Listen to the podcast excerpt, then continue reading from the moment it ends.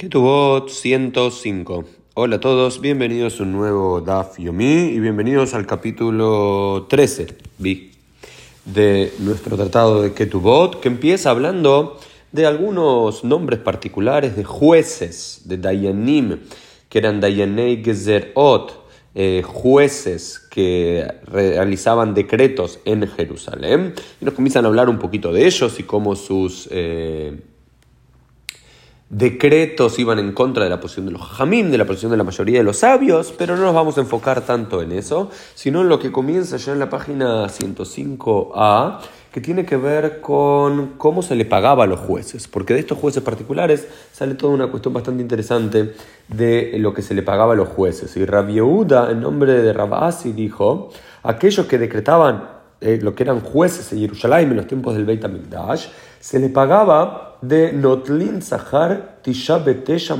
Trumat Alishka. Se le pagaba anualmente 9.900 dinar y esto se recolectaba mi Trumat Alishka. Trumat Alishka era donde iba a parar todas las donaciones, todas las trumot, todas las donaciones anuales que los judíos daban al templo de Jerusalén y con eso se pagaban ciertos sacrificios, con eso se pagaban los salarios de los sacerdotes y al parecer también con eso se pagaba el salario de los eh, jueces, ¿no es cierto? Eh, entonces, esto parece interesante, por lo menos lo, primero que vemos, que a los jueces, ¿de qué vivían los jueces en Jerusalén? Esos primeros jueces, protojueces de la tradición eh, rabínica, de también todas las recolecciones de Tzedaká, de Trumá que se daba al templo de Jerusalén, que no era solamente para los sacerdotes, sino también para ellos. Pero luego se nos trae el dato que hay un, un sabio, que también era juez, que se llamaba Karna, que él solía aceptar cuando iba a, habían dos personas, dos judíos que necesitaban hacer un juicio, él se, él se convertía en el juez, pero aceptaba eh, un istera, digamos, eh, un, vamos a llamar un dólar de cada uno de los eh, litigantes para antes de empezar el juicio. Digamos que no, tomaba, o al parecer no solo tomaba dinero del Trumat de ese dinero público que después se distribuía a los jueces, sino que directamente les cobraba de alguna forma a los litigantes. Pero esto empieza una gran discusión en la Gemara, porque dice en la Torah, lotikaj y no tomarán, Shohad no tomarán soborno. Entonces, eh, la Gemara dice, pero tomar dinero al comienzo de un juicio, si es de una parte se lo puede considerar soborno, pero si los dos tienen que pagar, al parecer puede no ser soborno, puede ser como un salario, que él tome este dinero, Betorat Agra, como un salario, no como eh, un, un, bribe, no como eh, un soborno. Y de los dos son partes iguales, entonces eso no habría problema. Pero dice, no, tampoco se puede hacer eso. Uno no puede, un juez no puede tomar dinero de las dos partes. Pero lo que sí puede hacer es lo que se llama, puede tomar dinero agar beteila, por lo que sería el lucro cesante. Es la única posibilidad que los sabios aceptan que los jueces puedan tomar dinero de los litigantes, primero que tiene que ser de las dos partes y de las dos partes iguales, y al comienzo del juicio y de forma pública es cuando el juez deja de trabajar para poder trabajar en ese juicio. Por ejemplo, si el juez todos los días trabaja en McDonald's y gana McDonald's Kosher, vamos a imaginar, y gana 10 eh, dólares la hora y trabaja 8 horas, 80 dólares, y ese juicio le lleva un día completo, bueno, entre los dos litigantes le tienen que, le tiene que pagar 80 dólares para que él no pierda el trabajo que tiene ese día y que si bien él no va a poder trabajar y va a estar, va a estar en función de juez, ¿sí? Eh, pueda seguir sosteniendo a su familia.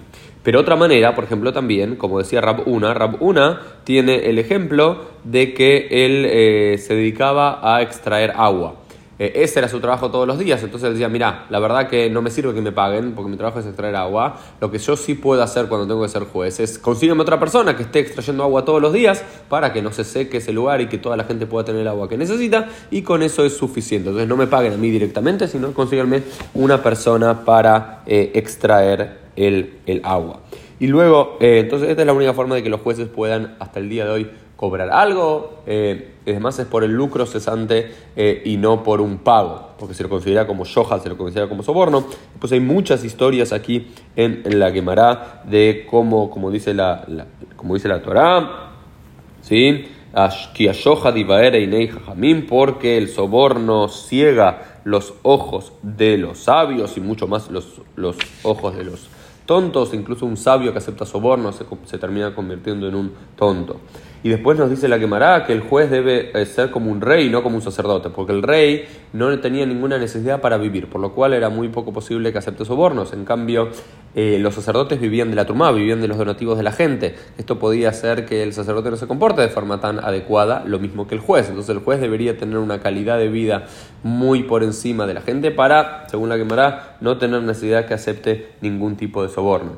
Y también lo que nos habla la quemará es que eh, soborno no es solamente soborno de, plata que se le paga, sino puede ser eh, de barim, eh, digamos, un shohat, un soborno también de, palabras o de actitudes o de ayudas. No es yo te pago 100 dólares para que dictamines a mi favor, es que si una persona le hizo una ayuda a alguien que iba a ser un juez en un futuro y demás, ese juez se tiene que descalificar él mismo de poder ser juez porque ya no va a ser imparcial, ya va a ser parcial. Entonces la propia Guimarães nos dice que un juez no puede eh, ser un juez en relación a alguien que ama o a alguien que odia, porque si alguien que ama no, le va a encontrar ninguna falta. Y si es alguien que odia, no le va a encontrar ningún mérito. Entonces, por ejemplo, los jueces en el mundo antiguo también, o hasta el día de hoy, dicen no, quieren aceptar favores de nadie, porque si hacen favores, después va a ser muy difícil que puedan juzgar de forma adecuada con alguien que les hizo un favor. Incluso si esa persona lo hizo sin la intención de que después esa persona juzgue ahí, pero uno se convierte digamos, se, une al corazón de esa persona que lo ayudó, que estuvo en, ese, eh, estuvo en un momento de necesidad para él, entonces el, juez se tiene que descalificar, porque la propia palabra shohad, según la quemará, significa shehu had, porque ambos se convierten en uno. La persona que ayudó y el juez se convierte en uno. Una página que súper recomiendo con historias maravillosas sobre jueces y cómo se descalifican a sí mismos para no aceptar ningún tipo de soborno. Esto fue el Dafim del día. Nos vemos Dios mediante en el día de mañana.